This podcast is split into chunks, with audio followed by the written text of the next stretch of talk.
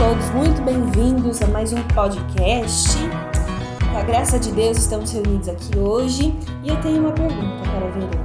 Verônica, você está apaixonada? Ah, Como está o seu coração nesse momento? É igual a Rádio Cidade. Aqui em Jundiaí existia antigamente uma Rádio Cidade que era horrível. que ela falava assim, Mônica Cristina. Aí colocava aquela música.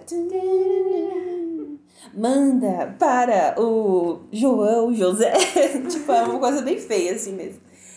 E hoje é exatamente disso que a gente vai falar. A gente vai falar de relacionamentos amorosos. Para você que está encalhado. é, você que não sabe mais o que faz da sua vida. Não sabe se casa, se compra uma bicicleta. Então, a gente vai falar justamente disso. Mas antes da gente entrar propriamente dito aí no, no, no tema de relacionamentos amorosos, a gente vai dar uma base aí do, do relacionamento, né? É, a gente pra saber pra o que a gente faz no meio, a gente tem que saber, saber da onde a gente sai e pra onde vai, né? A gente vai saber o que a gente faz aí na, no meio da história. E aí, o que que acontece, né? É, onde foi o primeiro lugar, Bruna? Qual foi o primeiro meio que você aprendeu a amar, Bruna? Olha, em casa. Em casa, na família, com a né? família. Com a Na família. família. Bem ou mal, sempre é em casa, né? Se, às vezes você pode ter um, um exemplo muito ruim né, na sua família, você tem um exemplo do que não fazer. Sim. Né? Do que fazer, o que não fazer, né? É um filtro, né? É, mas você sempre, é, eu acredito, né? Com a graça de Deus, a gente tem aí os relacionamentos bons. Aí a gente consegue ver que não são todos ruins. Justamente. Né? E aí é assim, né? Por que, que eu fiz essa pergunta pra Bruna? Porque, gente, a nossa primeira escola de afetividade é a família, né? Ah, é pra você saber como que é um relacionamento entre você e o rapazinho que você gosta, o seu esposo. Você tem que saber que a, o primeiro assim filtro do que é a afetividade de maneira geral, o amor, etc. O primeiro filtro dali foi a sua família, né? É, o nossos relaciona a nossa noção de relacionamento começa na família. São as primeiras noções de ajuda, de caridade, de fidelidade e a noção de amor conjugal, que é pelos pais da gente, né? E assim, Deus abençoe aqueles que tiveram bons exemplos desde Uhum. sempre, né? Sim. Mas tem aqueles que às vezes não tiveram as bo assim, bons ensinamentos, né? Bom, bom filtro do que é o amor, né? Entre, entre duas- duas pessoas, né? O amor conjugal. Não souberam muito sobre a, a fidelidade, a caridade, né? E aí, por isso, alguma dessas pessoas, elas, quando elas vão, encon- encontram, né? Quando elas encontram alguém que elas se apaixonam, elas estão distorcidas, desordenadas na interpretação delas, Aí né? fica com medo, fica com medo de se entregar. Fica. Aí fica naquele aquele relacionamento com condições, tipo assim, você na minha vida, na minha intimidade, vai chegar só até aqui. Tipo, daqui eu não confio em você, é nesse sentido, é, é, põe limites. E não é isso, né? O amor é uma entrega, principalmente depois quando a gente já tá casado, a gente entende muito disso. No, assim, a gente começa a viver um namoro, e aí a gente vai se entregando aos poucos, aos poucos, aos poucos.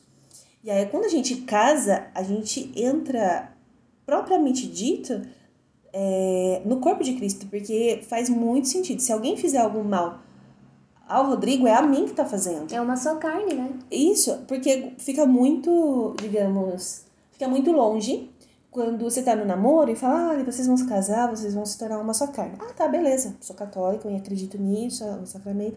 Mas é uma coisa você viver isso depois. Sim.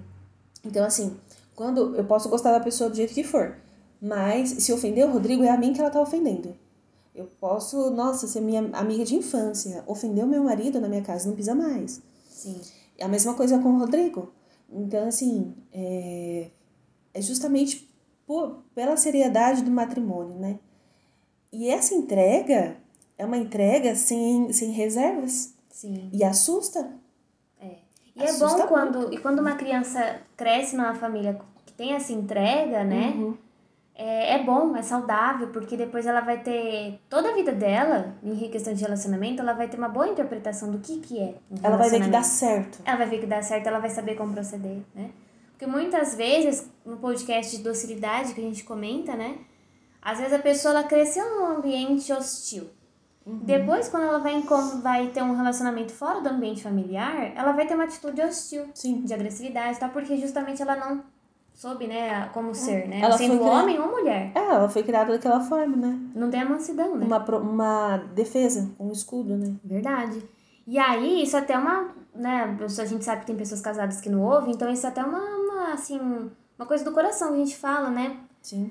Vai ter algum conflito com o esposo, evita ao máximo, né, fazer isso em frente a uma criança, porque Sim.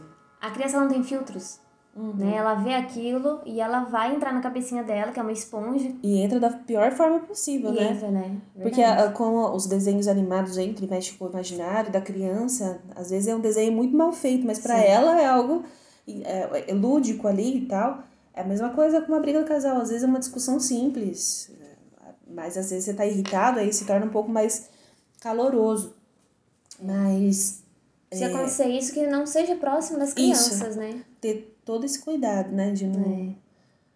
Porque é realmente uma coisa que grava assim pro resto da vida. Não tem como falar que Verdade, não. Verdade. E aí, se você é a pessoa que ouve, que está ouvindo isso, você é a pessoa que cresceu na família assim, conflito, né? Uma família com casal, com pais, né, conflitivos. Bom, aí você sabe que talvez por isso que você encontra né, algumas dificuldades, né, num, num relacionamento, né? E aí é uma questão, né, da de encontrar a mansidão, né? De que a gente sempre fala, de se jogar nos braços de Deus e encontrar a mansidão, a Isso. vontade de Deus nisso tudo. Esse né? processo de cura nada mais é que um olhar é, com os olhos de Deus para a situação que você viveu. É, quando eu conheci o Rodrigo, ele me pediu em casamento com nove meses de namoro. Eu falei não, porque eu, eu não confiava, sabe? Então era uma coisa assim, não, a gente tá se conhecendo ainda e tal. Porque foi uma coisa assim que é, ele já tinha certeza que era eu que ele queria, por mais que ele não fosse totalmente convertido na igreja e tal, e a visão que ele tivesse de casamento era tipo, a gente casa, não der certo, termina, né? Sim. E, mas assim, ele sabia que era comigo que ele queria passar o resto da vida. Então, com nove meses de namoro, ele me pediu em casamento.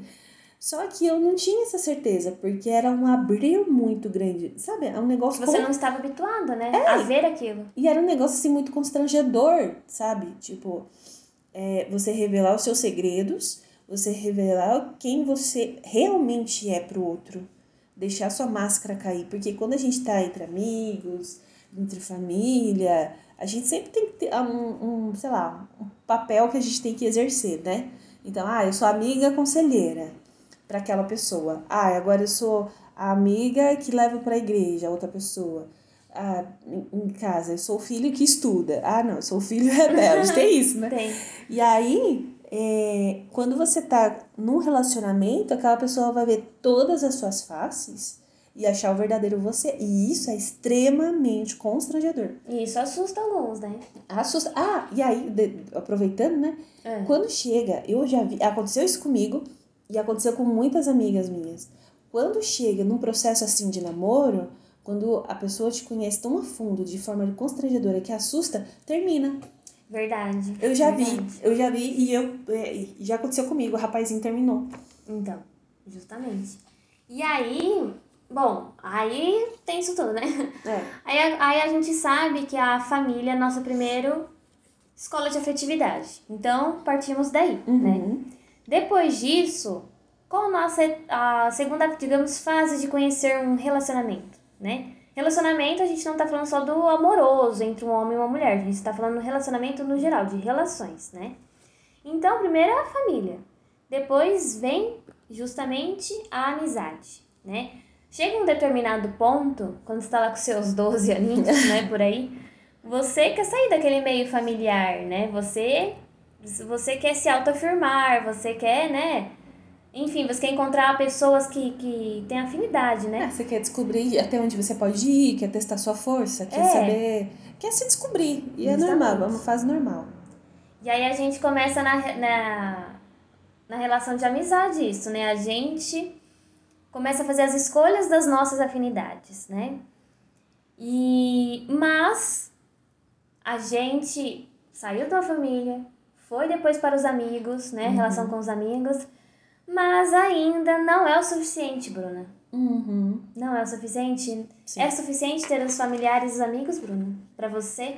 Antes de conhecer o, o Rodrigo? Não, era suficiente? Não. Quando eu descobri que minha vocação era o matrimônio, parecia que não. Faltava algo, né? Ai, faltava. Faltava alguém pra fazer carinho no meu cabelo. Tomar um chocolate quente no Faltava. frio.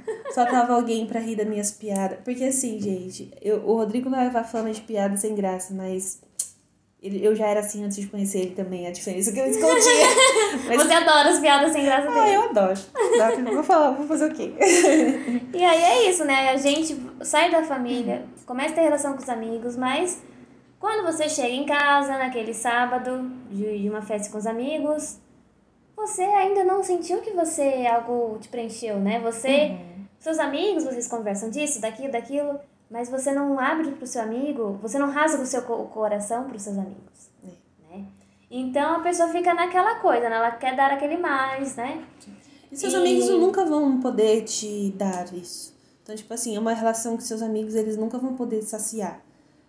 É, isso pros vocacionados ao matrimônio, tá? É, a gente tá É. falando um caminho todo pra vocacionados. Assim, É, a gente, todo mundo, né, vai sair desse relacionamento familiar e pra amizade, em determinado momento, ela vai querer dar algo a mais, É. né? E esse algo a mais, conforme ela for vivendo e, Uhum. né, e rezando, ela vai saber se é um algo a mais na vida religiosa, no matrimônio. A gente vai pegar aqui quem escolheu, quem, quem discerniu o matrimônio, né? É, Deixando bem claro, né? Porque tem um, umas cabeçadoras que pode ouvir a gente falar assim, ah, é, pronto, tá vendo? Não é matrimônio, não. Ou então, ah, não é vida religiosa, é matrimônio. Eu não quero ser pretexto de ninguém pra ficar patinando na vocação, tá? É isso aí. Então, e, e é assim mesmo. Chega um momento da vida que a gente olha é, para Deus e pergunta o seguinte: Senhor, para que caminho eu vou? É. O que, que eu faço? Qual que é a via de santificação que o Senhor escolheu para mim? O que, que eu faço? Para onde É, eu ou vou? como, como, que forma eu vou poder amar e servir mais a Deus, né? É, porque assim. Como você se vê diante de Deus, né? quando você estiver lá diante de Deus, como você se vê, né? Sim. Porque a gente sempre escuta falar assim: toma sua cruz e me siga. A cruz, ela representa um sofrimento e seguir a Cristo é um caminho. O matrimônio nada mais é que esse caminho, Sim. né? Que você pega todas as cruzes inerentes ao matrimônio e vai seguir a Cristo. A mesma coisa na vida religiosa também. Exatamente. A diferença é que no matrimônio é tudo. A gente tá muito unido um ao outro, uma mesma carne e um mesmo propósito, né? Essa que é a beleza do matrimônio. Exatamente. E aí a gente aqui vai pegar mais essa linha, porque assim, são dois caminhos vocacionais. Tem o caminho vocacional para ser um religioso, um, um sacerdote, né? E tem esse caminho vocacional que é a procura de alguém que vai é, ir para o céu junto com você, né? E aí que entra no assunto principal, Hum. que é a, a paquera, o lero-lero. Meu Deus, ó, depois de, depois de tantos anos eu vou ensinar você a paquerar, tá bom? Deu certo pra mim.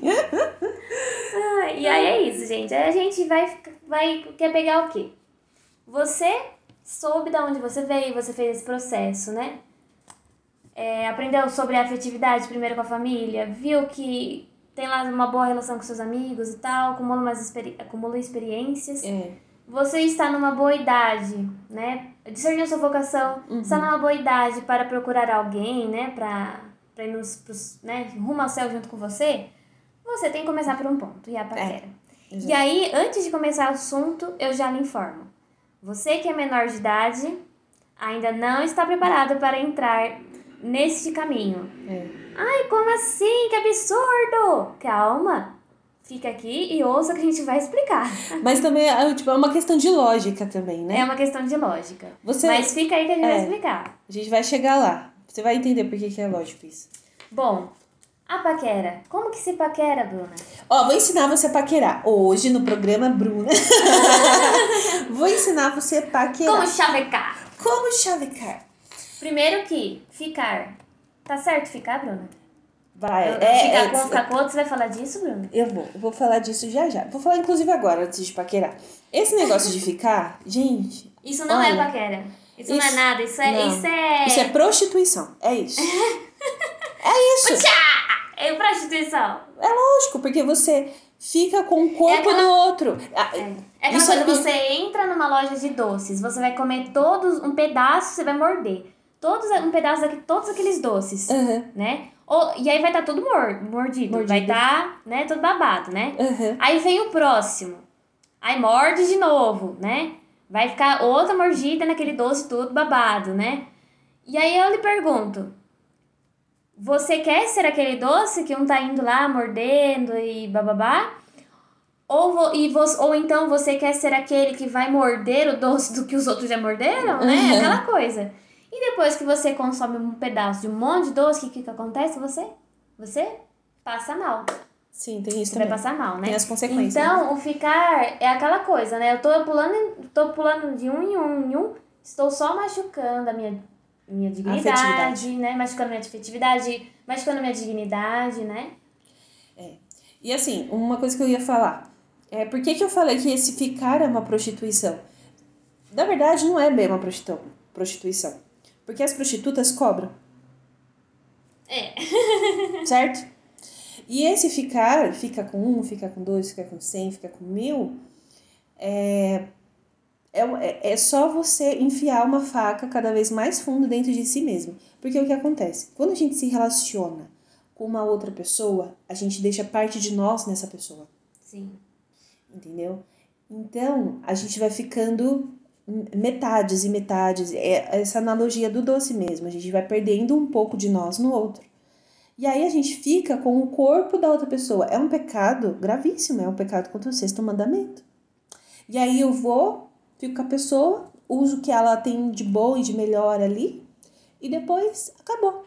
E aí eu escuto ainda o pessoal falar que ficar é conhecer. Gente, esse negócio de conhecer antes de namoro, eu tenho, eu tenho minhas. Tem o ficar, Tem- o ficar orde... oh, desculpa. Tem um conhecer orde- ordenado. Tem. O ficar é um conhecer Sim, desordenado. Desordenado. Assim, Completamente. esse, esse ficar antes de namoro, porque o namoro já é um conhecimento, já é um processo de conhecimento, Sim. entendeu? Esse Então- ficar beijando um, fazendo isso com aquele. Não, isso daí é pecado. Isso pra quem. Eu espero que você que esteja ouvindo a gente Tem a mínima noção. tenha já essa noção de que isso é errado. Se você não tiver, é exatamente por isso que a gente está falando que é errado. Porque não porque a igreja é chata, ela é retrógrada e etc. Não, mas é porque a gente é formado de. A gente é um composto, a gente é corpo, alma e espírito. E quando a gente se relaciona com outra pessoa, a gente não se relaciona só com o corpo. A gente se relaciona com o corpo, com a alma e com o espírito da outra Sim. pessoa. Então a deixo- gente acaba de... desculpa. Então a gente acaba deixando um pouco de nós naquela pessoa e pegando um pouco de no... é, um pouco dela para nós. E isso faz com que a gente é, possa com o tempo não saber mais quem nós somos. Exato. A lei do pecado, a consequência do pecado e tudo aquilo espiritual que a gente já sabe, tem toda a consequência bio... é, psíquica também. Com certeza, né? É, é um mal muito grande esse negócio de ficar, ficar ficando. Fica ficando, fica ficando. E aí o que acontece? A, a gente é, se magoa, a gente se magoa muito, né? A gente, por exemplo, nessa coisa de ficar ficando, a gente vai sair machucado, Sim. né? E aí as sim. pessoas falam, não, porque falam que, que eu dar uns beijinhos, você quer pecado e tal. Olha, é errado, é pecado sim. Porém, não é somente isso. É também, a gente tá falando isso, a igreja fala isso, né? Porque se preocupa com você. Uhum, né? É uma mãe, né? É uma mãe, se preocupa com você, se preocupa com a sua dignidade, né? Porque o homem e a mulher fazendo isso, os dois, é os dois, os dois, né? O homem e a mulher É. que vai ficar com a ma- fama ruim, é os dois ficam, Sim. né? Duvido que, que uma moça bonitinha, que realmente se valoriza, vai querer ficar com um rapaz Que teve uma de galinha. que tem fama de galinha. É. E o, ou então um rapaz que se valoriza, que é aquele rapaz de igreja que vai ser um bom pai, vai querer ficar com uma moça que não vai dar uma boa esposa, uma boa mãe, né? É. Então a gente tem que partir disso. Ficar não é o caminho. Des... Ó, partiu, começou agora. Rompe isso da sua vida. Se você ficar. já não rompeu, hein? Pelo amor de Deus. É, você já não rompeu, né? Rompe isso da sua vida. Isso não vai te levar a lugar nenhum. Nenhum Lugar mesmo. nenhum. E assim, Porque- vocês podem. Desculpa. Você pode achar que a gente fala porque a gente é careta e tudo mais. Mas eu falo, eu, Bruna, falo em experiência de causa. Sim. Então, assim, o meu testemunho foi marcado por destroçarem a minha afetividade. Porque eu não era da igreja, eu não sabia de nada, ninguém me aconselhou, ninguém me falou nada, e eu fui só as coisas que o mundo falou. E eu sei é, os frutos que eu colhi, eu posso falar com todas as letras. Não compensa. Não, não vale a pena. Não e compensa. aí vem que a gente entra naquilo, né? Como a gente falou, essa coisa pra, ai, para dar o namoro tal, que, que é o namoro o noivado? Ele é um caminho vocacional. A gente sempre fala de caminho vocacional no sentido de uma vida religiosa, de um sacerdócio. Mas a gente pode ousar aqui um pouquinho e falar que o namoro noivado é um caminho vocacional, porque dá na vocação do matrimônio. Então a gente não pode, é, como posso dizer, banalizar de tal forma isso. E aí vem naquela pergunta, naquela coisa que eu falei, né, pra vocês, de que adolescente não namora. Porque justamente por isso. Se você ainda não tem a responsabilidade, maturidade afetiva, psicológica e principalmente financeira para assumir um, o sustento de uma casa, sustento de filhos, você não está pronto para entrar nessa vocação ainda, né? Porque a vocação do matrimônio, ela é diretamente ligada com a, com a capacidade que você tem de formar novas almas, que são os filhos. Então, se você ainda não está pronto para isso, não é o momento ainda de encontrar um parceiro para isso. Uhum. Você pode estar gostando de alguém, né, apaixonadinho e tal. Faça, fa, faz assim, combina com a pessoa dos dois rezarem muito, né, Uhum. pra, pra, serem amigos, rezarem muito. Esperar. E, e estudarem, trabalharem. Ah, agora a gente tem dinheiro. A gente pode alugar uma casa, uma- viver uma vida simples, mas dá pra casar. É uma vida simples, mas vai dar pra casar? Beleza, ótimo, se unam, né? Mas ah, os dois ainda não estão preparados pra isso, aguarda um pouquinho. Vai, vai, vai por nós, né? Vai Se por vai, nós. vai por nós, a gente sabe falar. E assim, 18 anos, a mesmo, é o mesmo pré-requisito aí para entrar numa ordem religiosa, você tem que ter 18 anos, a sua vida financeira tem que estar ok. É, você não é forçada a nada, porque tem uns também que se amiga depois que, que engravida, né? Outra, outra coisa também, né? Justamente por Faz isso que a gente fala do não. É, É. por isso que a gente fala do não ficar. Porque tem esses riscos, né? É doído para uma mãe trazer um filho ao mundo sem poder sustentar ele, né? Nossa. Uma mãe adolescente, ela, ela não sofre só com o engravidar adolescente. Ela é mãe e ela quer dar o melhor para aquele filho, mas como que ela vai dar se ela ainda nem saiu da escola? E não tem estrutura, às vezes, muitas é, estrutura psicológica Pra educar uma criança. para educar e tal. E aí, enfim, tem isso é um, um tema para outro podcast isso daí. É, aí é por isso. Não vamos, no meio da paquera que a gente vai seguir aqui é aquela coisa da conversa, do conhecer, mas descartando sempre essa coisa do ficar. Né? Descarta Sim. isso da sua vida. Sim, você É, vai. pe- é perigo, vai romper a sua. A paquera não é ficar. Não é ficar. Fica bem claro. Vai romper todo o seu um bom projeto de vida. Exatamente. Mas e aí a gente falou o que, que a paquera não é. Isso, ótimo. Agora, o que, que ela é, Bruna? A paquera. Eu tô me sentindo muito estranha fazendo isso. Ah, o quê? É, faz aí uns quase 10 anos que eu não paquero ninguém. Eita, nós. O último foi o Rodrigo, né? Graças a Deus. Enfim, aí. ahn, vamos supor que você já tá aí com seus 18 anos, 19, 20, já quer conhecer alguém. E aí você fica naquela, bom, eu sou uma menina de igreja, sou toda bela recatada, né? E aí chegou um menininho, o famoso crush. Chegou um rapaz virtuoso, assim, na medida pra você, seu número. E aí você quer que ele te note. Se você for tímida demais, Hum. se você fizer a egípcia, né? virasse o rosto, Kátia cega, minha a mãe. Kátia cega, a- esse menino, nossa, ele não vai se tocar. Até porque, deixa eu contar um segredo pra vocês. Todo homem é tapado. Se você não falar. É, é, no- é tipo assim, em graus, né? Em graus. Tem uns homens muito, muito lerdos, É. tem uns mais ou menos, e tem as- aqueles mais inteligentinhos, Mas assim, que ainda é né? tapado. Que é mais na manha. Mas ainda é meio tapado. mas ainda é meio tapado. E sim, tem os graus, realmente. Mas ainda tem. Enfim. Se, então, assim, se você for tímida demais, se você fe- se fechar demais, se preocupar. é, Nossa, o que será que ele vai pensar? Não sei o quê. E aí você olha pra ele séria, e aí você não consegue. Sabe? Não tem. Como que eu posso. Tem que dar uma abertura, né? É, você não consegue dar uma risada. Sabe, não sei. inclusive, nessa coisa de dar uma abertura, eu sei de uma, de uma história. Hum, Nessas comunidades, ge- geralmente, é, acontece em qualquer comunidade isso, mas geralmente acontece mais nessas comunidades mais tradicionais, né? Comunidades católicas mais tradicionais. Que é muito comum aquelas menininhas, todas bonitinhas, de saia e tudo, elas fazerem uma panelinha.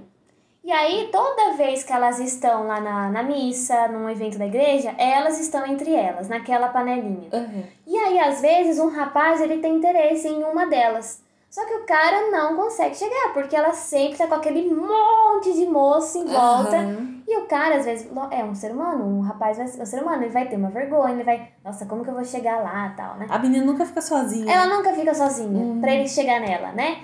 Ou então ela, às vezes as meninas elas ficam querendo um rapaz, um, um bom, bom futuro esposo e tal, mas elas só ficam naquela panelinha lá com as amigas e tal. Tem que se abrir, né? Tem que buscar conhecer pessoas, né? É importante ter amizades, obviamente. Lógico. Só que também você tem Não que criar as isolar, né? possibilidades, né? É, tem Da- que criar possibilidades, exatamente.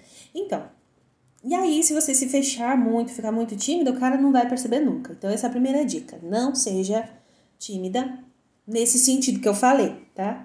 Porque, né, tem gente que pode levar É. aí pra ser toda abusada, não é isso?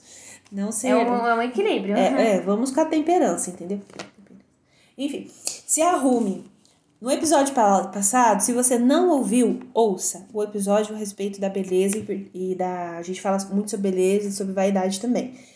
Esse se arrumar não é você criar uma cara nova, entendeu? Pegar maquiagem e fazer uma máscara. Não é isso. É você realçar aquilo que você já tem, que é a sua beleza. Toda mulher é, um bela. batonzinho, rimeuzinho, brinquinho. Sim. Toda. cabelo. É, de preferência, né? Passar um cheiro, escovar os dentes, né? Porque nem merece bafo. Ai, CC e bafo não, não dá. Não dá. Aí a já é pessoa pode ser linda, mas se ela tem bafo e CC. hum, É, aí fica um pouco mais complicado. é, isso já, isso já é um ponto também da paquera. Então, do, do se arrumar, né? Então é muito importante que, que a gente tenha um apreço, um asseio, né, pela nossa imagem, realçar aquilo que a gente tem de melhor, nossa beleza, o cabelo penteado, taraná, entendeu? Então se arruma, passa um perfume, tudo com temperança, prudência, mas faça, tá? Não vai criar é, ideias de que, de que assim, ah, não vou. Ah, eu já ouvi isso. O quê? Não vou me arrumar, não vou passar maquiagem, porque se um homem se interessar por esse tipo de coisa, ele não é um homem virtuoso. Não. Já ouvi isso? Não. Um homem. Gente, ó, vocês têm até que tomar cuidado com isso, sabia? Sabe por quê? Porque tem cafajeste aí que banca o bom moço e etc. Mas por trás dele tem um belo do machista que vai querer que a mulher anda desarrumada, descuidada, porque é uma forma dele tá lá controlando a pessoa, né? Que é, que é a mulher assim, né? Sobre a- aquela coisa que tal do relacionamento abusivo, né? É. Tóxico, enfim. Tá Então, tóxico. é, tem que tomar cuidado com isso, porque, né, começou, por exemplo, você tá lá na, no flirt ainda no começo do relacionamento, o homem começou a querer que você tirar a pessoa disso, né, desse se arrumar, desse se cuidar, desse se amar, Sim.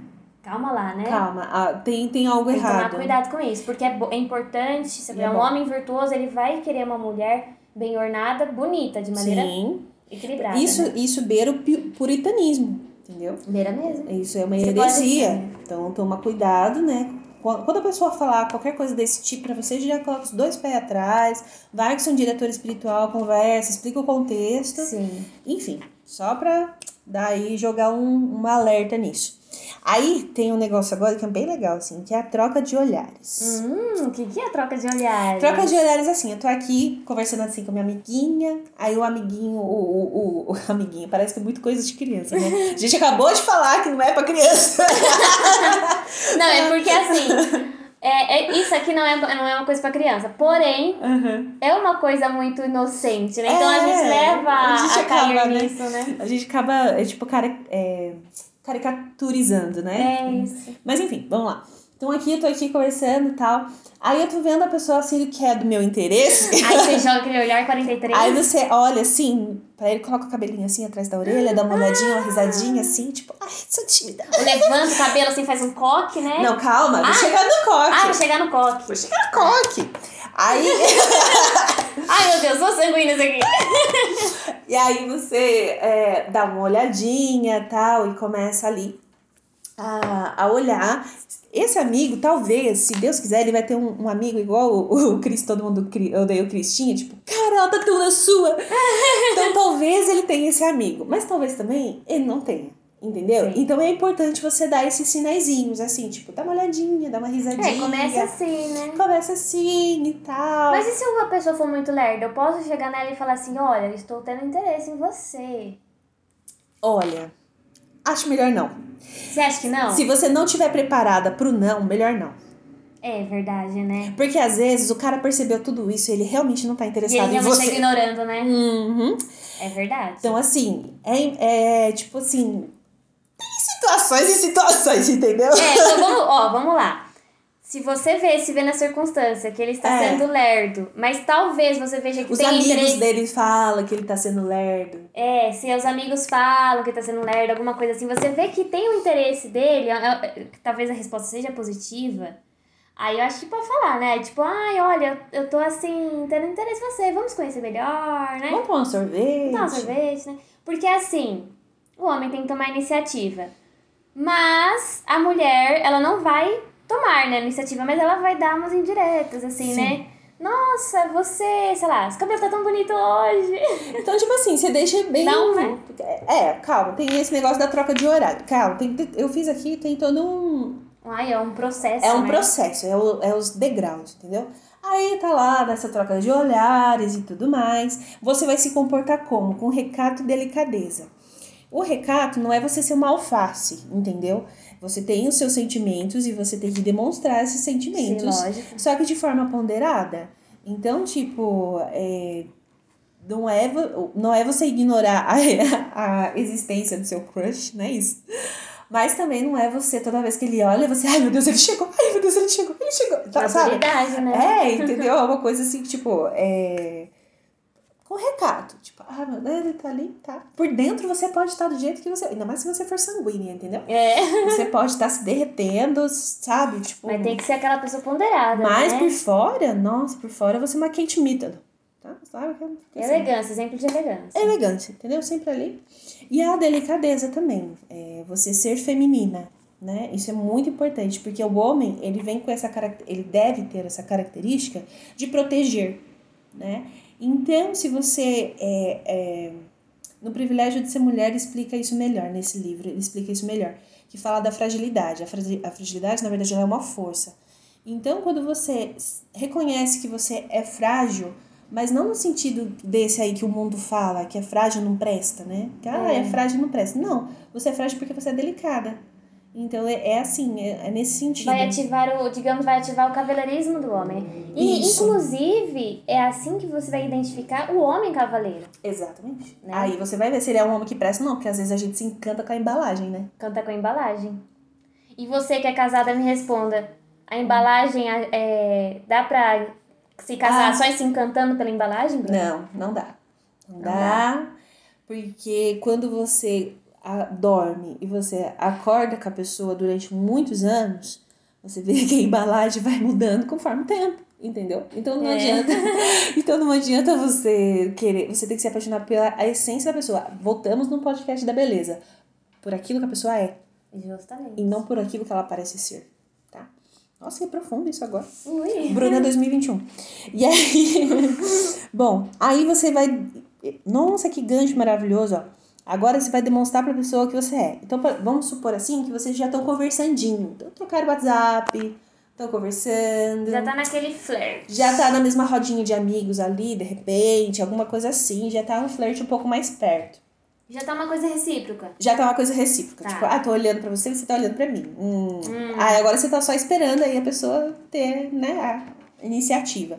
Enquanto isso, você tem que demonstrar pra ela quem você realmente é, entendeu?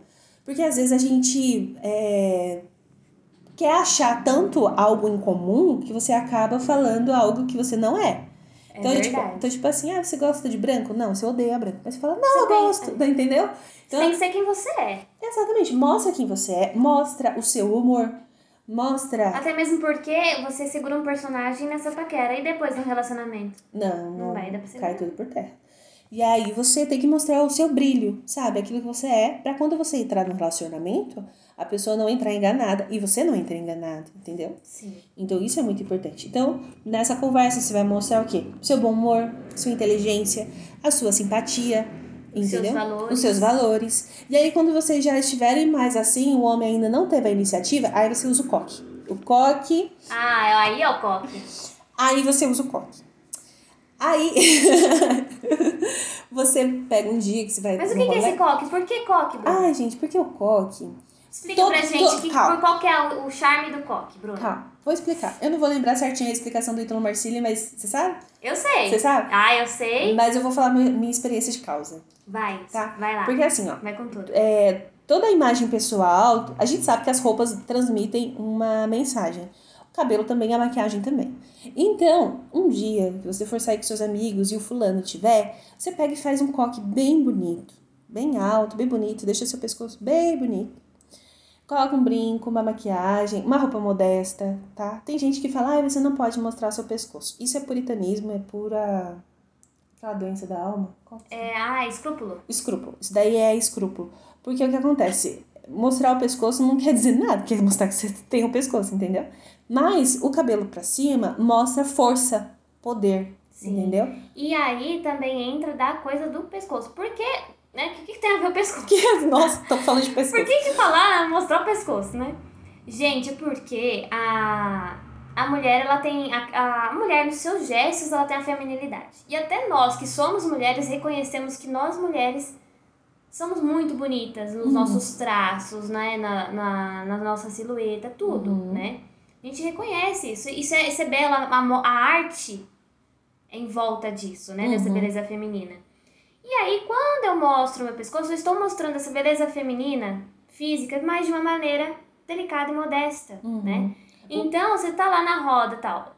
E aí você vai lá, tá cabelo solto aí, ai, calor, prende lá o cabelo, faz um coque e tal. Aquilo vai mostrar a mais do seu rosto, né? Uhum. Vai mostrar mais do seu rosto.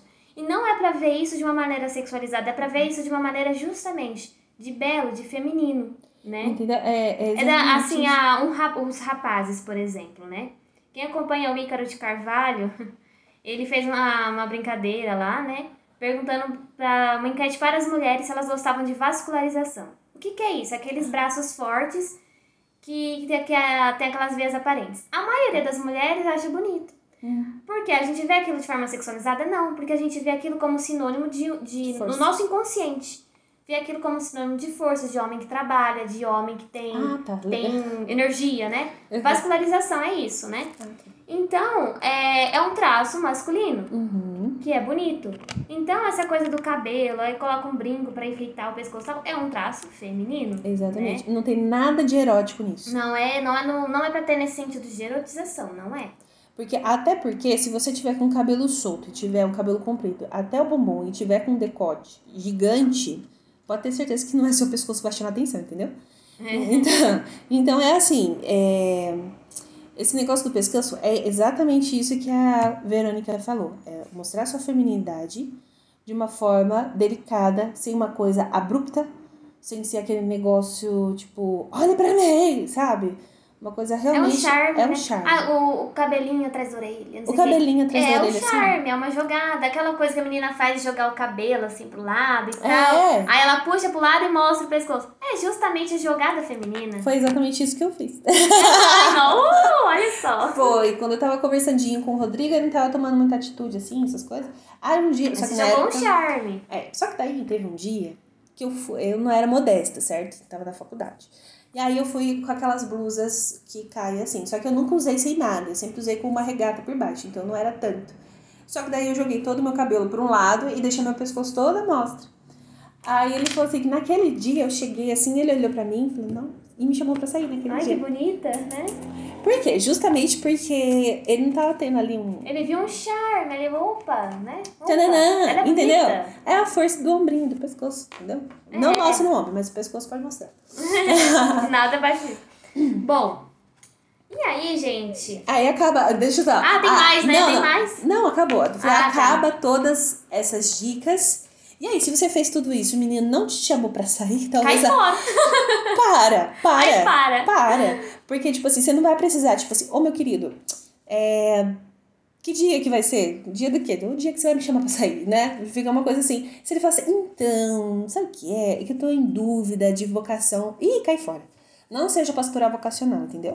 Se ele tá com dúvida na E às vocação. vezes isso aí é até mentira, né? Porque quando, olha, mulher que é, que é craque nisso, de falar em, pro, pro rapaz feinho, né? Mas assim. É, fazer o quê? Tadinho deles. Mas é verdade, né? Às vezes você quer dispensar aquele rapaz, todo feinho, coitado, assim, magrelo.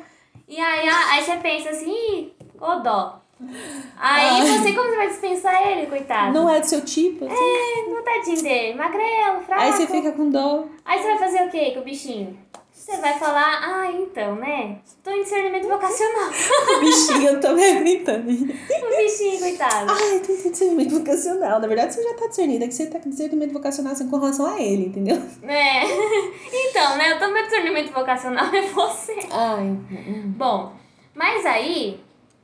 Aí é isso, né? Aí, beleza. Esse é um processo, assim, que a gente falou pra você jogar o charme. E aquela coisa, a, a, por que, que a gente falou disso, né? Pra você saber, você, mulher, né? Saber o equilíbrio entre ser uma pessoa depravada e uma pessoa, assim, puritana, que acha que, que eu lá de véu vai cair um. Deus vai jogar em cima de você um, um pretendente, é isso aí. É, vai Né? vir uma luz assim em cima da cabeça da pessoa. Olha, esse rapaz. Não, não é assim. O cajado de flor vai te encher de flor, né? Igual foi com São José, né? Não, não é assim. Vai acontecer o quê? Você vai ter interesse, você vai mostrar esse interesse pra pessoa, você vai conhecê-la, né? Você viu que há muitos dos valores morais, as ideias, as ideologias são semelhantes, são iguais? A partir disso, vocês podem dar um início a uma coisa um pouquinho mais séria, um namoro, né? Uhum. fazer um pedido de namoro, ele vai lá, pede pra você, se apresenta pros seus pais e tem aquele convívio familiar. E aí nesse convívio mais profundo de vocês, esse convívio familiar das famílias, você vai discernindo se é aquela pessoa que será um bom esposo e um bom pai, né? Ou se você é um rapaz que tá ouvindo a gente, se aquela moça vai ser uma boa esposa, uma boa mãe, né? E aí o que acontece? É, e aí a gente passa por esse processo, né? E aí a gente entra nessa coisa, né, como eu falei, do namoro? E aí eu vou falar uma coisa pra quem não sabe, né, pra quem é novidade, aí eu vou falar uma novidade pra quem não sabe. O namoro é coisa nova. Você sabia, Bruna, que não existia namoro até um pouco tempo? Olha, até 10 minutos antes de gravar o podcast eu não sabia. Pois é, garota. O namoro, gente, é uma coisa nova. O namoro, ele. Essa, essa palavra, namoro, né, vem de enamorado. Enamorado, a gente sabe que é, é apaixonado? E o que, que é esse enamorado, esse apaixonado da, dessa época, né? O que, que acontece? Antigamente, as pessoas, se você chegasse em alguém de 1800, né? Até, eu acho que até começo de 1900, e você falasse, ai, o meu namorado, a moto. A moto. Ê, moto. Então, aí se você chegasse no, em alguém, falasse ah, e apresentasse, ai, meu namorado, as pessoas não iriam entender, né? Uhum. Porque não existia esse conceito, né? Então, se você falasse, ah, essa pessoa é por quem eu estou enamorado, aí eles entenderiam. E aí, por que isso? Porque, gente, o namoro, ele não é uma. Um, a gente tá dando muita. Ultimamente, né, no, no nosso mundo moderno, tá dando muita importância Para. pra uma passagem, que é o namoro. Tá dando muita importância pro namoro. O namoro foi feito pra acabar, né? O namoro foi feito pra acabar. Ou acaba com o término, ou acaba no altar com o casamento. É assim, namoro é pra acabar. Essas coisas de namoro de 8 anos pra mais, isso daí, a não ser que seja uma circunstância muito é, Específica, assim. né? extraordinária, Tipo, é. não é o caminho. Se, se a pessoa tá te enrolando, cai fora. É sério, é sério isso. Se a pessoa tá te enrolando há anos e você não consegue. Ou a pessoa muda de assunto, né? Você fala de casamento, a pessoa muda de assunto. Nunca. Geralmente é uma iniciativa do homem, né? Aí a pessoa nunca dá a palavra firme dela. O homem, né? Nunca dá a palavra firme dele, cai fora. E às vezes acontece de um rapaz estar com uma moça que fica protelando. Não, agora não é hora de ser mãe, não é hora de casar, porque eu quero estudar. Essa moça, meu amigo, ela não quer ser esposa e mãe ainda. Cai fora. Não tá preparada Não tá preparada, matrimônio. não tá. E aí, a gente tá dando muito foco no namoro, que é uma passagem, né? Não é um, uma etapa do relacionamento, né? É uma fase, uma passagem, né? E o que acontece? Inclusive, um sinal dessa extrema importância para namoro é as coisas da aliança, né? Hum. Porque, assim, é, é legal a aliança, né? Tipo assim, né? Os dois têm uma aliança de namoro e tal, cada um, que, os que querem ter, tem, os que não querem, não tem, né? Cada um que sabe. Mas essa coisa da aliança de namoro é muito recente, justamente por isso. Começou essa coisa, né, de ai, a dar essa importância pro namoro, né? Uhum. E tanto que é uma coisa do Brasil, sabia disso? Não existe Não. isso de aliança de namoro em outros lugares. Não tem. É uma coisa do Brasil, né? E é, e é muito comum porque as pessoas elas vão e moram juntas. E elas não e elas estão morando junto, tendo uma vida de casado e tudo. Então, Ah, mas eu namoro. É. E é aqu- aquela coisa, né? Bom, mas enfim. E aí, o namoro, ele não é essa. é, isso tudo, né? Essa extrema importância. O namoro, gente, ele é uma fase, ele é um estado de espírito onde eu estou me apaixonando e eu aspiro o matrimônio, tá? Então, é, o namoro, naquela época que eu estava falando, né? Há um tempo atrás, né? Há uns anos atrás, como que era? O que, que era o namoro? Ele não é desse jeito que a gente conhece hoje. O que, que era o namoro? Era uma relação de amigos. E aí, essa relação de amigos de maneira profunda, onde um conhecia um que estava no coração um do outro, né? Essa, essa relação profunda, chegava num ponto que um deles se declarava. Geralmente o homem, né? Se declarava e falava: Olha, é, eu te conheci e eu sei que vo- eu desejo você como minha esposa, né? E aí nisso ele falava com a mulher, fazia o pedido, falava, falava com a família e era isso. E aí casava, Uhum. né? Isso quando não era arranjado, né? É, mas aí é um outro assunto, né? Ah, tá. Agora a gente tem que voltar a, a isso. A gente tem que voltar a ser o que era. Aí ficam dando tanta importância pro namoro, e aí ficam anos e anos de namoro, e o que acontece? Não casa cai, não. né? Não casa nunca e cai no pior erro de todos. Não, peca contra a castidade, Ah, sim. cai na fornicação. Porque tá naquela coisa de, ai, o meu namorado. E não é, namoro é uma, uma, uma fase, né? Uma etapa. Onde eu estou aspirando o matrimônio, né? E aí, nisso, a gente até aborda o assunto da castidade Uhum. né? Como o namoro, pra gente voltar à essência do que é o namoro, o que é o namoro? Ele é- é uma amizade profunda, é onde eu vou saber mais, de maneira mais profunda, quem é aquela pessoa, qual o contexto familiar dela, quais são as ideias e opiniões dela de assuntos sérios como a religião, como a criação de filhos, a, sobre a vida financeira. A vida financeira é importante. Às vezes, o homem quer levar a, a vida financeira do casal de uma forma, a mulher de outro. Vai dar conflito. Sim. Vai dar conflito. E aí o que acontece? Tudo isso você vai vendo se essa pessoa vai dar certo no matrimônio. Esse é o objetivo do namoro, né? E aí, isso tem um tempo pra acabar. Não- Você não vai, você não precisa de mais de uns dois anos, mais ou menos, pra conhecer alguém. Não precisa de muito tempo, né? Sim. Se você sabe que aquela pessoa parti- participa, né, partilha, dos mesmas ideias de criação de filhos, a mesma ideia de do que, que é um casamento, do que, que é um matrimônio, não tem por que ficar de ano de ano de ano. Sim. Se os dois Até- estão prontos financeiramente, maturidade, tudo, tem que tomar decisão, né? Só, só quero fazer um, uma colocação. Às vezes você vai começar a- o namoro com uma ideia, por exemplo. Ah, eu quero. ah, sei lá, quero comprar um apartamento antes de casar. Só que é bom, se você tiver essa condição, beleza, ótimo, se você se planejou para isso. Só que isso não pode ser Critério, um, né? um, um exatamente, um critério. Ou então um pretexto. Porque em dois Pra anos, o dependendo da vida financeira dos dois, Sim. em dois anos você não consegue juntar um dinheiro pra comprar um apartamento, pra dar entrada, seja o que for. É aquela coisa que eu falei, então né? aí fica, tipo, é aquilo que você falou, de é, Dá pra três ter uma vida anos. simples? Não, assim, eu falei, né? Que dá pra, dá, dá pra ter uma vida simples, os dois se sustentando bem? Beleza, casa. Não tem porquê. Não, eu tenho que fazer isso, eu tenho que acumular Hum. isso, não sei o quê. Quanto você mais adia, mais aumenta o risco de você, de você pecar ou do relacionamento acabar. Exatamente. Porque você vai, deixa de conhecer a pessoa estar apaixonada por ela e começa a ver só os defeitos. E aí, isso fora do matrimônio vai fazer você querer desistir. E você desiste, porque você não está laçado pela, pela união do matrimônio. Pode ser, pode ser, isso também é uma saída, mas também pode acontecer um, algo pior, você acomodar. Porque você tá tanto tempo junto. É, tá naquela. Ah, vamos só morar junto? Qual que é o problema, Então, né? cai no pecado, né? Aí acaba realmente caindo num pecado ainda muito pior. É, exatamente. E aí é aquela coisa da castidade, né? Como eu tava falando, namoro, a essência dele é isso, é uma relação de amigos que vão se conhecer. E para conhecer o outro, eu conheço primeiramente o intelecto dele. Tudo isso que eu falei de conhecer quem é a pessoa, o que ela acha, a religião dela, bababá, Isso é conhecer o intelecto dela. E eu conheço o intelecto dela antes de conhecer o seu corpo, né? E aí tem aquelas pessoas que perguntam, Bruna. Hum. Ai, mas eu sou católica. O fulaninho, ele é da, sei lá, Assembleia. Vai dar certo o casamento da gente, Bruna? Se ele se converter, vai. Ótimo. O que, que acontece, gente? Para um casamento de, de, assim, de ideias muito opostas, co- como a religião, por exemplo, só vai dar certo se a pessoa concordar criar o filho na religião católica. Você que é católico, né? Que está ouvindo isso. E o, a pessoa que você está apaixonadinha é de outra religião.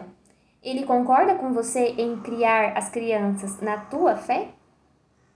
Ou você Né? vai ter que abrir a mão da sua fé pra, pra ir pra fé dele. Porque, assim, uma coisa é você tentar nesse período de namoro ir mostrando pra ele. Por exemplo, foi o que aconteceu comigo e com o Rodrigo. Então, nesse período de namoro, eu me apaixonei pelo intelecto do Rodrigo, pela pessoa do Rodrigo e, e pela bondade dele. Porque por mais que ele tivesse fama de ser mal e tal, esses negócios de rock, enfim, que ele tinha, eu via nele uma pessoa boa. Então, eu me aproximei e a gente foi namorando e ele foi conhecendo a minha fé. Ele era agnóstico quando eu conheci ele, então ele tinha todo um conceito formado. E eu fui é, aproximando, então foi assim, foi um, um jogar no escuro. Sim. Se, de repente, ele não tivesse se convertido nesses dois anos de namoro, que foi dois anos de namoro e dois de preparação para o noivado. É, se esses dois anos de namoro eles não tivessem se convertido, não tivessem se aberto para Deus, eu não poderia casar, por mais que eu amasse ele. Então é uma coisa muito dolorosa, só é uma coisa muito dolorosa. Então assim, é um pulo é algo assim que, olha, você tem que pensar bem. É. Porque, por exemplo, imagina, é, eu, eu, eu, me coloco no lugar de uma pessoa assim. Você fica com a pessoa, você tá ali dois anos com ela, tentando. Aí você se apaixona, você abre o seu coração. E aí essa pessoa não, não quer compartilhar da mesma fé que você de jeito nenhum. Você tem que terminar, É melhor que doa mas é dois dolorido. meses, né? Que é um, um, uma, sei lá, você fique magoado por terminar dois meses do que depois doer a sua vida inteira. O quanto de gente que a gente sabe Uhum. que o esposo ou a esposa não compartilham da fé né, dessa pessoa e o quanto eles sofrem. Mas É. só eh, concluindo, então quando você conhecer um rapaz assim, ou uma moça assim, pensa duas vezes. É. Sabe? Tenta, tipo, não deixa só seu coração te levar, mas pensa um pouco antes de você se abrir totalmente para essa pessoa, se é a vontade de Deus, se essa pessoa pode ser é, realmente aí suscetível, vai conversando com ela nesse processo de amizade para ver, porque vai doer, entendeu? É uma dor assim que pode ser que tenha fru- frutos, vai saber, né? Ou pode ser que seja um- uma dor assim que você vai só sofrer, entendeu? E a gente, Então pensa duas vezes antes de ingressar num relacionamento desse, sabe? é, a gente tem que levar em conta da realidade. A realidade das coisas é que não dê certo. Tem casos extraordinários, graças a Deus. Mas a gente não pode contar com isso, né? Não pode contar com isso. E aí o que acontece? Né? É, você sabe que aí você tem que conhecer a pessoa, o intelecto dela, né? E por isso é tão importante a castidade. Porque se eu controlo as minhas paixões físicas, né? Eu vou conseguir conhecer mais quem é aquela pessoa, né? Eu não vou... Você tem que tentar não querer conhecer o corpo dela. Você tem que conhecer a alma, porque aquela alma, que a partir do momento que você se unir, você, você Deus vai te cobrar. E aí, você ajudou aquela alma a ir para o céu? Ou você ajudou a condenação dela, né? E a gente sabe, se você é cristão e está ouvindo isso, a gente sabe que fornicação é pecado, é pecado mortal e vai para o inferno. E aí você tem que se controlar, porque você tem que pensar. É, e isso é, é o, realmente o amor. É aí que você vai saber se você ama de verdade o, a, a pessoa do seu relacionamento. É quando você controla as tuas vontades, as tuas paixões, sempre pensando no levar ela para o céu. Quando eu vou e, e faço, né, eu fico, fico, como posso dizer, é, aliciando ela, né, aliciando lá, instigando ela e le para levar ela ao pecado, eu vou levar ela para o inferno. Eu não amo ela, eu amo a mim mesmo e eu quero matar essa minha vontade. É, né? exatamente. Não é o amor, aí é o oposto do amor. É. E aí muitas pessoas me perguntam, né? É, então, o que, que é o. Muitas pessoas me perguntam, né? E eu vou usar uma resposta do Papa João Paulo II. Muitas pessoas perguntam, mas o que, é certo e o que, é errado no namoro? E aí, Papa João Paulo II uma vez disse, né? São João Paulo II, falou para um jovem que fez essa pergunta. E ele disse: É certo tudo aquilo que você pode fazer na frente da sua mãe. Por que isso? É aquela coisa, né? Para você saber, ele fez isso para você, a pessoa estabelecer um limite. Porque às vezes a gente tá lá no namoro e a gente não sabe muito bem quais são os limites, quais são os nossos limites de nós mesmos, né? E aí começa a ultrapassar esses limites, né? O casal tá lá se conhecendo, aí começa, aí começa com um beijo muito demorado. Uhum. Aí esse beijo vira aquele beijo assim de novela. Isso daí, aí começa os amassos e aí nesses amassos aí dá o quê? Já era. Já era, vai é. pra cama, né? E aí dá o que dá. Meu gato, barulho. então, é, então, João Paulo II ele dá essa resposta, justa, deu essa resposta para esse jovem para ele saber qual é a linha, né? A gente tem que traçar uma linha, né, para a gente saber que linha seguir. Então, com essa pergunta, a gente, com essa resposta, a gente vai saber até onde que a gente vai, né? E aí, com isso, sabendo até onde a gente vai, a gente vai saber o, como tomar esse cuidado, uhum. né? Só que eu coloco um adendo, né? Ah. Depende da mãe. É, depende da mãe. então, assim, né? Na dúvida, coloca Nossa Senhora, é. entendeu? Se você tiver uma dúvida ali, de repente, então coloca Nossa Senhora. Que você, como você namoraria perto da mãezinha do céu, é. entendeu? Então, Justamente. Coloca aí. E aí, é aquela coisa, né? É, é aquele limitar, né? Você saber, você se fazer essa pergunta, né? O que, que, eu, o que eu não faria na frente de outras pessoas, né? Eu vou ficar dando uma. Daria não, amasso, um beijão na, na minha apesar, namorada, no meu namorado? Apesar na frente dos outros? Não. É, não, pra gente que é católico é impensável isso, mas vai no shopping. Menina! Então, vai né? no sábado à noite, naquela aí, parte do cinema ali. Aí as, essas pessoas nem sequer fazem essa pergunta não, a si mesmas, né? Não, não. E assim. Pior é... que depois aqueles todos lá, eles vão crescer, vão desenvolver e vão pensar, que mico, né? Nossa, velho, Jesus. Bom. E tem, um, tem uma frase, é. só pra finalizar essa, uhum. esse pedaço. Que quando eu e o Rodrigo a gente tava namorando, ele falou pra mim. E assim, eu guardei aquilo no coração e falei assim, não, ele me ama mesmo. Ele falou é, é, essa questão de domar, sabe? Se domar, se colocar é, limites e falar assim, não, melhor parar aqui porque eu não aguento, sabe? Sim. Então, é, ele falou assim para mim, eu te amo e por te amar eu não quero te ver no inferno. Justamente. Então, é, é um purificar das suas paixões, sabe? Porque a gente não é um cachorro, entendeu? Cadela, quando tá no cio, ela não vai saber quem. Sabe? Ela quer só reproduzir. A gente tem a nossa parte animal, Nós mas não, a, gente é, né? a gente tem mais do que isso, a gente tem a nossa alma. É. Entendeu? Então, por isso que é importante a gente cuidar da nossa alma, é, acima de tudo, porque ela vai, é, é eterna. O corpo passa, a vontade Sim. passa, entendeu? Mas o pecado fica, entendeu? Justamente. E aí entra numa questão, né? A a gente, quando. Pra gente controlar essas paixões, tá? Porque a gente namora, a gente. Não, nós não somos alface. Nós temos a atração. E é pra ter. E é pra ter a atração, não tem nada de errado, a gente vai falar uhum. disso já já. Só que o que acontece? Né? A gente tem que ter essa atração. Mas por como que eu vou controlar essa atração? Justamente pelo intelecto, pela razão. Eu tenho que pôr a razão em, acima dessas minhas, meus sentimentos, minhas paixões desordenadas aí, né? Essa atração, esse fogo que eu sinto. Então tem que ter a razão, é aquela coisa, né? Saber o limite, uhum. saber esse limite porque eu quero levar a outra pessoa para o céu. Uhum.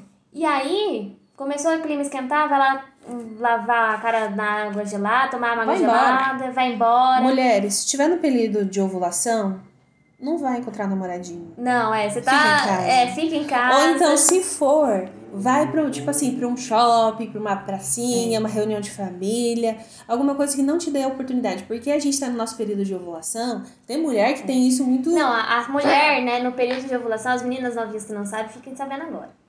A gente Esse, a, a gente quando tá nesse período de ovulação, a gente tem que tomar muito cuidado porque a gente começa a ver outras pessoas de maneira muito mais atraente. Ah, para solteiras, né? a gente começa. É, é... Come... não, mas pro, pro namoro também, né? Começa uhum. a ver a pessoa, as outras pessoas de maneira muito atraente para solteiras. Uhum. Né? E aí, inclusive, toma cuidado com isso, não vai. É, não vai decidir. Às vezes você acha que já tá super apaixonado por alguém, aí depois passa esse período fértil, Ai, não, não tava não. Não tá. Por isso que é importante ter todo esse processo. Tem um processo de, né? Justamente da paquera, né? Da paquera.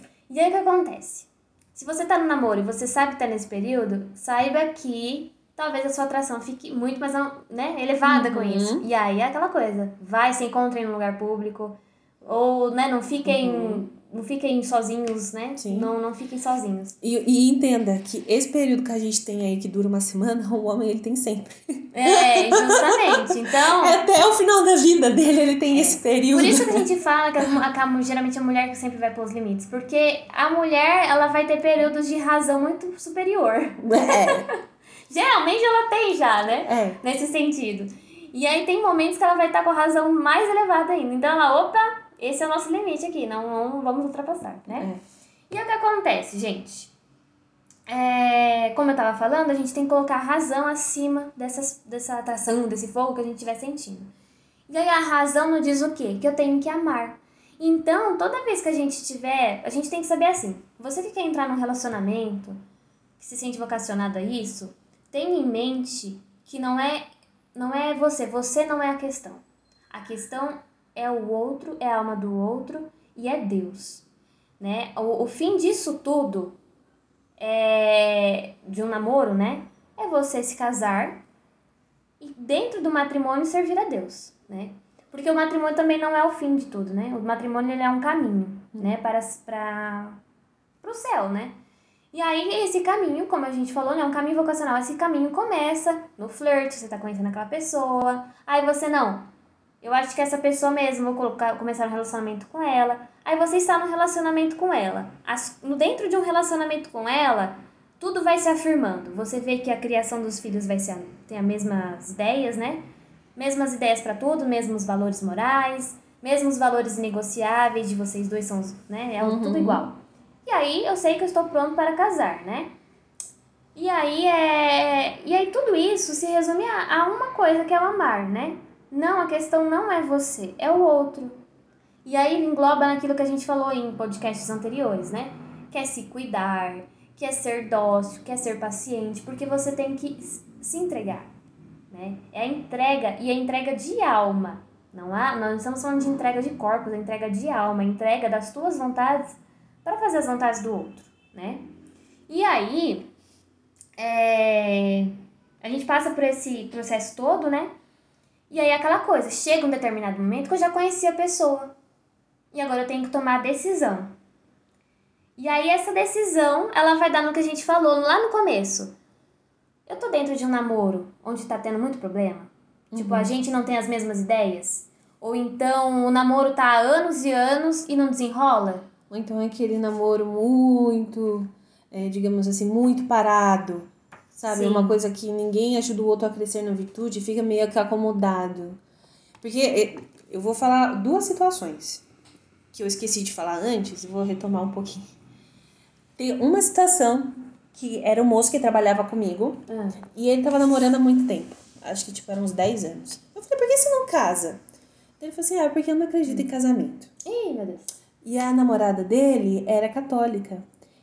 E aí ele falou assim: Ah, eu não acredito em casamento, eu acho que casa termina. Quem casa, termina. Daí eu falei assim: é, Então você não se vê casado? Ele: Não, então por que você não termina com ela? Ah, porque eu não quero ficar sozinho. Oh, ele não falou porque eu a amo. Ele falou porque não queria ficar sozinho. Tá vendo assim mesmo. É muito egoísta. Muito, Muito. egoísta. Agora tem um outro caso que eu, que, eu, que eu quero comentar, mas esse é engraçado. Até depois, se você não quiser, já pode até tirar.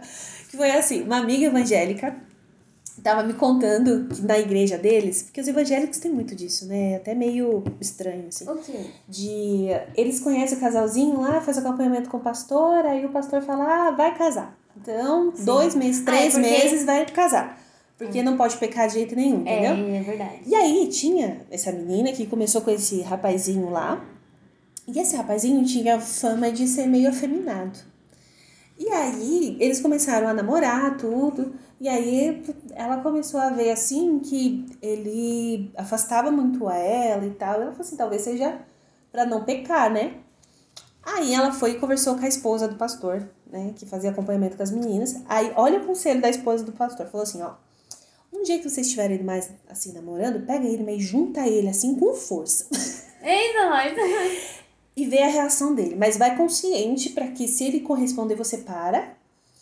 E de- depois você vem e me fala. Aí a menina foi, criou lá, um, teve lá os dois, ela pegou e deu um beijão nele, aí juntou ele. Aí o que, que ele fez? Ai, para, sua louca! É verdade? Verdade. Nossa! Verdade. E aí ela olhou assim pra ele gelou, coitada. Aí foi e contou pra pastora. E a pastora falou assim, a importância de ter um, um.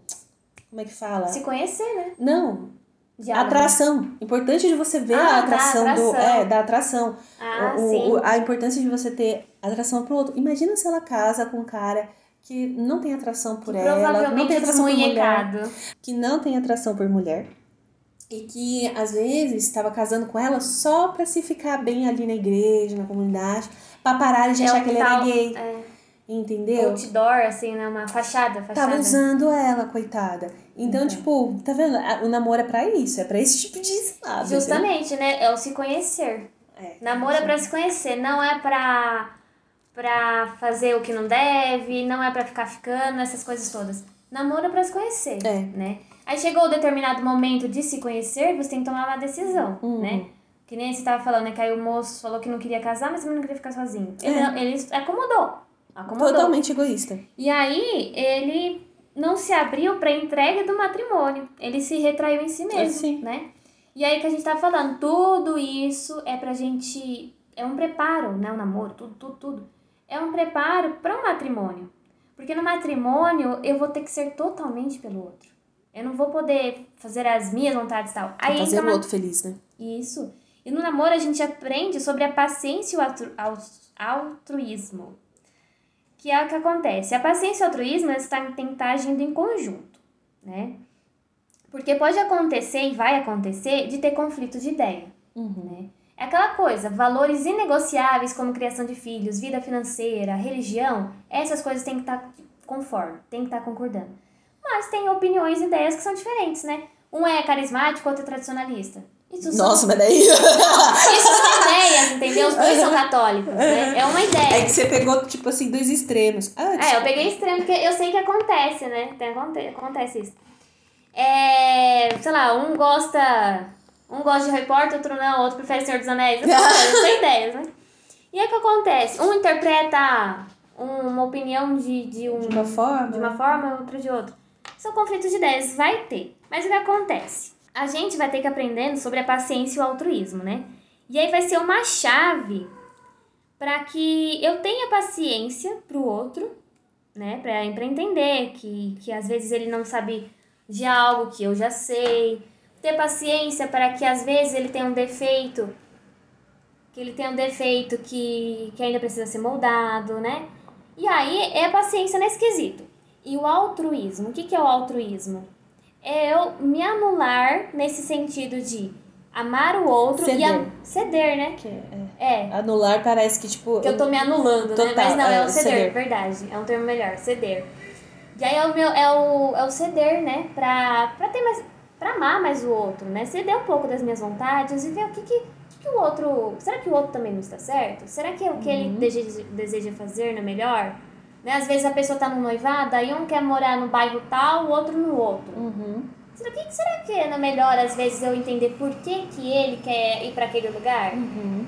Por que será que ele tá com essa opinião tão firme? Deixa eu entender o lado dele, né? Ceder um pouco, né? Porque o matrimônio é isso. Então a gente vai, nesse caminho de namoro, noivado e tal, a gente vai exercendo isso, né? E aí o que acontece?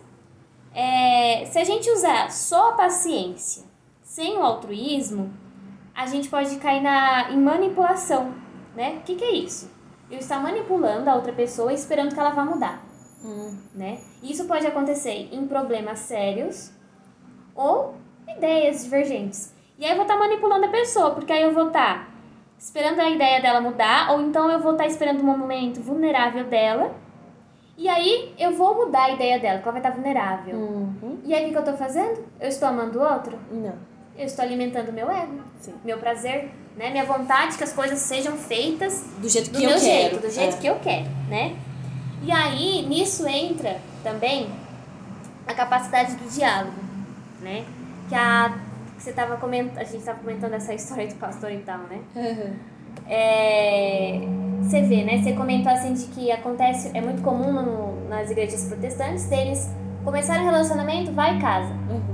O que, que pode acontecer depois? Dá um conflito muito grande no casamento, porque não teve diálogo. Um casou com o outro sem conhecer. Sem conhecer. Se conhecer. E inclusive, que a gente tá falando dessa coisa de se conhecer, se conhecer, se conhece conversando, né? É. Então a gente tem que ter o dom, da, dom do diálogo, dom, a capacidade do diálogo. Ter a paciência, ter o altruísmo para ouvir a outra opinião, né? E às vezes ass- assumir que às vezes é uma opinião melhor que a minha, né? E a capacidade do diálogo, para eu conversar, né? Para eu saber conhecer quem é essa pessoa que tá aqui na minha frente, no que, que ela pensa, quais são os ideais dela, o que, que ela acha disso, disso, daquilo, né? E E assim, tipo assim, dessa forma, você vai conhecendo o outro e você vai percebendo que talvez o outro realmente tem razão. E que talvez você seguindo daquela forma, vocês vão conseguir é, tirar o, o, o proveito máximo do matrimônio. Porque uma coisa é você tentar é, mudar a ideia do outro para satisfazer um ego. Outra coisa é porque você realmente acredita naquilo ah, e você quer mudar aquilo pro bem dos dois. Sim. Entendeu? Então, assim, você vê claramente que a, su- que a sua opinião está sendo a mais sensata, né? é, quando a gente casa, a gente casa com a- as qualidades e os defeitos do outro também, né? Lógico. Já dizia uma professora que eu tinha que ela falava assim: quando você for escolher alguém para casar, escolha pelos defeitos. Porque depois que você casar, os defeitos eles pioram. E pioram mesmo. É, Tudo Então- no matrimônio aumenta duas vezes, né? Aumenta. É, o padre, o padre Léo falava, né? Os bichinhos aumentam depois de gatinho. É, de gatinho, que, é, o vira que. tigre, vira leão. Não, aí ele fala que a Caí, ai, minha belinha, minha bonitinha, não sei o que, vira Aí um, o cachorro. um, um, né, um xingamento assim, Então- ah, sua. É, então, tipo, os bichos depois tudo cresce, entendeu? Então, assim, uma coisa é você abrir mão de uma opinião, por exemplo, ah, em vez de azul vai ser branco, entendeu? Outra coisa é você abrir mão de valores. Então, toma muito cuidado com relação a isso. É, os, os valores negociáveis, né, que a gente engloba educação da família, religiosa, né, Entendeu? educação financeira. Mas isso é, é muito importante, porque quando você tiver esse olhar, você vai ver o tanto que você vai amadurecer. Porque quando a gente tem essa, igual essa paciência, sem o altruísmo que você falou, nada mais é que uma criança mimada. Sim. Nada eu tô esperando só a hora de fazer a minha vontade. É, Tô tendo paciência, beleza, mas paciência não é só aquela pessoa que fica em silêncio, Uhum. que, que numa briga ela não vai falar nada. Paciência é justamente esse, esse ceder com amor, é. né? De, de né? se ceder com amor. Porque o amor é sacrifício, entendeu? Se você tá falando, ah, vou casar pra ser feliz, você tá enganado. Você tá falando assim, é, eu vou casar para fazer o outro feliz. É esse seu princípio, entendeu? Sim. Então, o marido para fazer a esposa feliz. E Tem um ditado que fala, né? Marido feliz, é esposa feliz, marido feliz. É, pior, pior mas, que é. mas é isso mesmo. E eu acrescento uma coisa que você falou de fazer o outro feliz. Às vezes, é, é isso, realmente, a gente tem que casar de não, não para ser feliz, é para fazer o outro feliz. Mas sempre lembrando que nós mesmos fazermos os outros, o outro feliz, não, a gente não vai conseguir. É Deus, É, sim, né? sem dúvida. Sempre pensando isso. E aí tudo disso que a gente fala aqui de namoro, de relacionamento, principalmente de namoro, na questão do namoro que a gente focou aqui, né? Uhum. É sempre. Não é um olhando pro outro. É os dois juntos olhando na mesma direção. Essa direção é Cristo, né? De fato, é assim, a felicidade plena a gente só encontra em Deus. Agora, a felicidade cotidiana, que é essa, que é fazer o outro feliz do matrimônio, é exatamente isso que a gente faz. Então, por exemplo, se eu quero deixar meu marido feliz, é só fazer um bolinho de chuva.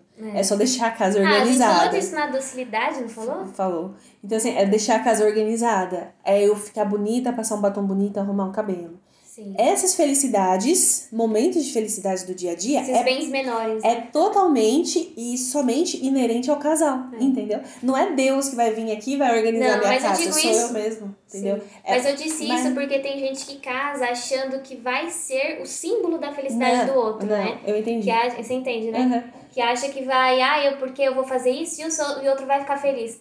Se acontecer alguma coisa no serviço dele, vai arrasar o dia dele. Ou então vira uma doença. Ou então você Né? fica esperando, na, você fica na expectativa de que o outro reconheça o sacrifício que você fez para Justamente. felicidade. Porque o que, o que acontece? A casa de um homem é seu palácio. Então é onde ele pode ser aquilo que ele é. Então ele vai e trabalha, e o homem tem muito disso, né? Dessa, de impor a sua autoridade para outro homem, como se ele fosse caçar, entendeu? Então ele sai de casa e ele vai para o trabalho, e aí ele tem sempre que se reafirmar no trabalho dele, é um negócio exaustivo. Chega em casa, aí tem uma esposa que ele tem que domar, sabe? Então, às vezes. É... Qualquer pessoa explode, né? A longo prazo. Sim. e outra, explode de estresse. E, e, outra, aí ao mesmo tempo a esposa fica, ah, mas ele não repara que eu limpei a casa, ele não repara que eu troquei os paninhos, não sei o que. Ele não vai reparar isso, entendeu? Não. E não é para ele reparar. Se ele reparar, você acha estranho. Não Aí é. que a gente entra. Isso. O altruísmo. O altruísmo é a gente fazer sem esperar é. nada em troca. E é o amor pelo amor mesmo. Pelo não amor. é o amor para querer é algo é o nosso troca. amor humano pelo amor maior, né? Ah, é. Justamente. E a, é aquela coisa. A, a, se a gente faz. Ai, não, porque eu vou fazer isso, isso pelo outro. E achando que tudo está nas minhas mãos, tudo está no meu poder. Não. Não aí, tá vou, aí também. vai, vai cair nisso. Vou achar que os outros têm que reconhecer. é, temperança, tal. né? É temperança, é equilíbrio, é um, né? É uma coisa assim. Então, gente, como é- aí é isso, né? Então a gente passou pro. A, a gente quis fazer, fazer nesse podcast todo esse caminho com vocês, né? Da gente entender que a afetividade começa da visão da nossa família, né? E a gente tem que ver. Será que tá ordenada a minha visão de amor, de afetividade, de entrega? Né? Será que às vezes eu não carrego às vezes traumas, coisas mal incompreendidas, né, da minha de da infância, né, por um relacionamento familiar estranho. E aí depois eu vou para essa amizade com meus amigos, e aí eu percebo que falta algo a mais, né? E né, até nesses amigos eu encontro um interesse. E eu vou nesse caminho da paquera, esse charme é, que a gente joga, todo, todo esse caminho, né? E aí depois eu vou no namoro, o namoro que é onde eu vou conhecer, vou ver se as, as pessoas, a, a pessoa, né? O indivíduo tem os mesmos valores negociáveis que eu, né? E sempre lembrando da castidade como um sinal de amor, porque eu vou conhecer a pessoa e eu, eu tenho que guardar o, o. E o melhor, né? O melhor fica para o final. Então tenho que guardar o melhor para o final. E o melhor, justamente, é essa união do casal. A gente tem que lembrar que a sexualidade, a gente não tem que demonizar ela. Ela não é errada. Como a gente falou até num, num período anterior no, no pod, o, a atração ela não tá errada, mas é de maneira or, or- ordenada, né? A sexualidade, a atração, né? Ela por quê? Ela nos guia para uma comunhão. Se eu estou dentro do matrimônio, eu vou comungar né, naquele momento com o, o meu esposo. Por isso que é a melhor parte e ela deve ficar para o final, né? Se você fizer essa comunhão com quem você mal conhece, com quem você não tem um laço feito por Deus, né? Então você. Aí, beleza, você se une com essa pessoa, aí o relacionamento acaba. E aí? Uni minha alma a ela e acabou. Né? Por isso que é sempre a gente tomar muito cuidado. Porque, inclusive, eu posso acabar até me unindo com uma pessoa fora do casamento e aí depois eu encontro a certa.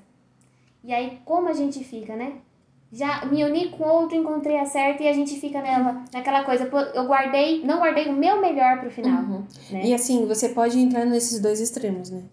Ou você acha, banaliza e fala, isso aí é besteira, Sim. ou você fica se culpando pro resto da vida e perde a sua vocação, que é uma cilada demoníaca Sim, também. e aí eu entrar nisso. Entra, mesmo. é, é, Que é essa coisa, que a secu- sexualidade, mesmo a, a errada, né? A gente não demonizar tal.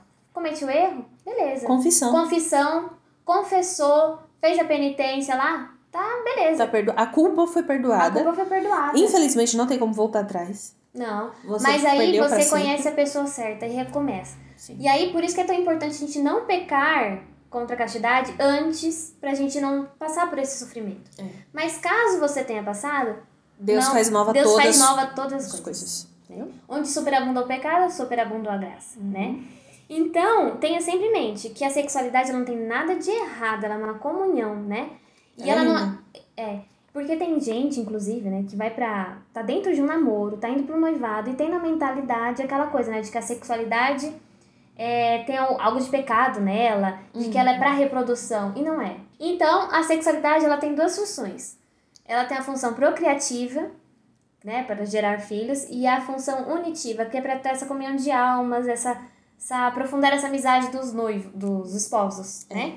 Naquele momento, você é do seu esposo e seu esposo é seu. Acho que a gente podia fazer um podcast só sobre Só isso. sobre isso, eu concordo. E aí o que acontece? E aí o que acontece?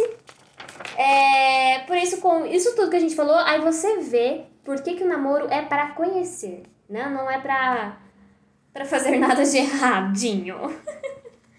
e aí, gente, hoje, né, que é sexta-feira, esse podcast foi lançado na sexta-feira do dia 19, não sei que dia que você está ouvindo isso, mas nós estamos lançando esse podcast aqui no dia 19 de março, né, de 2021. Uhum. e aí hoje é dia de São José. E aí o que acontece, meus queridos? Vocês que estão aí nessa busca, né, tem essa vocação para o matrimônio e tá nessa busca aí por alguém, ou já até encontrou essa pessoa e tá nesse caminho com ela, nesse caminho para o matrimônio, lembre-se sempre de, de São José e da Virgem Maria, né? A gente sabe que os rapazes às vezes são guiados a lembrar de Jesus Cristo como um, uma figura, né, masculina, mas lembra também de São José, porque abaixo de Maria, é, a, assim, acima de Maria é Deus, né? Mas, e abaixo dela, logo em seguida, é São José. E depois são os outros santos, né? São José, ele, ele é um grande, grande, grande santo. Então, vocês homens, se espelhar né, em São José e as mulheres em Maria, né?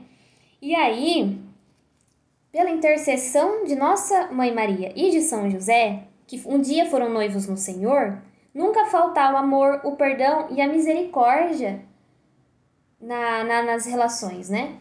Nas relações matrimoniais, de namoro. Você tá no namoro? Lembrar disso, de sempre se espelhar neles, né? Que são símbolos da castidade, da justiça, da, do, da, da entrega, da doação, né? Sim. E aí, nessa coisa de entrega de doação, a gente vai falar uma frase, né? Que é. Vamos ver se eu consigo falar certo. Emmanuel Morrier. Acho que é isso. Morrier. Morrier. Que é assim. Quase se poderia dizer que só existo na medida em que eu existo para o outro, e no limite, ser é amar, né? Então, eu só sou se eu amo. Exatamente. E eu né? só existo se eu existo para, para alguém. E acho que é esse todo o propósito de relacionamento. Até a gente ficou muito nessa coisa do, do matrimônio, do, do namoro, blá blá blá. Mas lá no começo a gente falou de familiar também né? Uhum. É o amar, a doação, blá blá blá. É... E a entrega, a entrega, né? contínua entrega. e perseverante. E aí, lembrando sempre que o foco de todas as nossas relações é o amor maior, né? Uhum. E aí a gente vai fazer, vai ler um poeminha aqui. O amor, de Sandro Arquejada. É germe divino habitando minha pobre alma. Clamor dos sentidos, frescor que sacia e queima uma forte infinitude de misericórdia. Inocência, pureza, transparente intenção. O amor não permite entrelinhas. É alvo, é brando. Primavera em meio à aridez é a seiva que frutifica. Nada lhe é oculto. O amor tudo vê, arquiteto bem, ainda que pelo caminho mais pedregoso. Insoldável encanto, esplendorosa espiritualidade, brilho que não se consome o amor é chave, é luz, é sabedoria, é graça. O amor é um ser imortal. É a perfeição além da vida, que na transcendência do coração pode perpassar nossos mais simples gestos. Ai, que lindo. E aí é isso, gente. Aqui diz, né? Que a o gente anda por esse caminho é, perigoso, achei, né? Sim, eu achei lindo também no final que fala: o amor é um ser, ser imortal. imortal. Quando a gente terminar essa vida aqui, a gente vai encontrar o verdadeiro amor e com ele seremos um só. Justamente. E aí sim a gente vai saber o que é o amor. Bom, é isso. Falamos bastante. Nossa, hoje a gente falou bastante, né? Falamos bastante. Rendeu esse, viu? E assim, é um assunto que a gente ainda falou ainda de maneira superficial. Muito que... superficial. Esse assunto dá pano pra manga demais. Dá pra fazer uma série só sobre é. isso. Porque... Inclusive, acho que dá pra gente fazer um episódio só de cada relação, relacionamento, né? De família, de amizade, dá, de dá. namoro, de noivado, de matrimônio. Dá sim, dá. uma boa ideia isso daí. É isso, gente. Caso vocês queiram, gente, um dia que a gente faça um episódio de um de, de, um, de um relacionamento assim específico, né? Ah, eu quero que vocês queria muito que vocês fizessem um episódio sobre relacionamento familiar, sobre relacionamento de amizade, de, amizade, de namoro. Se vocês querem uma coisa específica, pede Até outros temas também. Se a gente Sim. não souber falar, a gente tem quem sabe, viu? É, tem quem sabe. Mas esse tema que a gente falou hoje, né? Como a gente tem muita coisa para falar, ah, se sim. algum dia alguém quiser de uma coisa específica, Aprofundar, né? né? Aprofundar, né? Pede aí. E é isso, gente. Bom, terminamos por aqui. Desejo pra você um bom final de semana. E, no- assim, paquere, mas paquere com sabedoria. De maneira ordenadinha. De maneira ordenada para um fim maior. É isso aí. Fiquem com Deus e salve Maria Imaculada.